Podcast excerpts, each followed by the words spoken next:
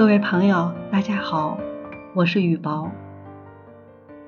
曾经参加过一个朋友的婚礼，这个朋友来自农村，大学毕业后当了个普通的白领，而新娘则是一个大公司老总的女儿，看起来有点门不当户不对。结婚前，我们都曾拿她开玩笑，说。人家可是金枝玉叶，你能伺候得了吗？婚礼自然是热闹非凡。一通喧闹之后，有人提议让新娘的父亲，也就是那个老总讲几句话。这是个颇有儒家气质的人，不像一些暴发户那样目中无人。他站起来，彬彬有礼地说道：“今天。”我不准备给他们什么祝福，也不准备给他们告诫，我只想即兴出一道问答题，请大家踊跃回答。他出的题目是：古代有个公主，非常爱慕一个平民青年，在她的坚持下，皇上皇后终于答应让她嫁给那个青年。不过皇后对公主说：“你如果想嫁给他。”必须把你最喜欢的三件珍宝留下。公主想了想，毅然把这三样宝贝留下，和那个青年成婚了。请大家猜一猜，公主留下的这三样珍宝是什么？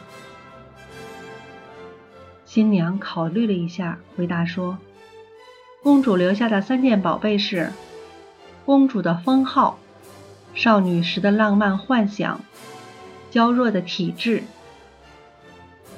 一阵沉默后，随即响起了热烈的掌声。这样的回答真是十分恰当。夫妻间没有森严的等级差别，只有互敬互爱的平等依恋。少男少女们哪个不是满脑子天真浪漫的幻想？但婚后。是柴米油盐酱醋茶的琐碎生活，难得有玫瑰色的梦想出现，所以不放弃幻想。它与现实之间的矛盾会让你痛苦万分。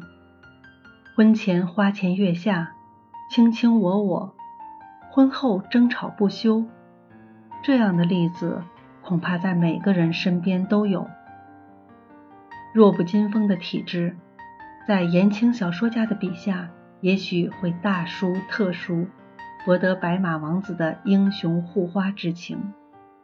但在需要靠勤劳拼搏才能丰衣足食的人家，远远没有一个健壮的身体更为重要。可能有人会说，我不是公主，他也不是王子，我们没有什么可抛弃的吧？其实。在我们每个人身上，都有影响夫妻关系的，自己看作是珍宝，而实际是缺点的东西。比如，明明是自以为是，却当作是有主见；明明自己吃饭挑剔，却自认为是讲究饮食科学，等等等等。如果真能果断抛弃掉这些珍宝，夫妻之间。一定会更加和谐恩爱。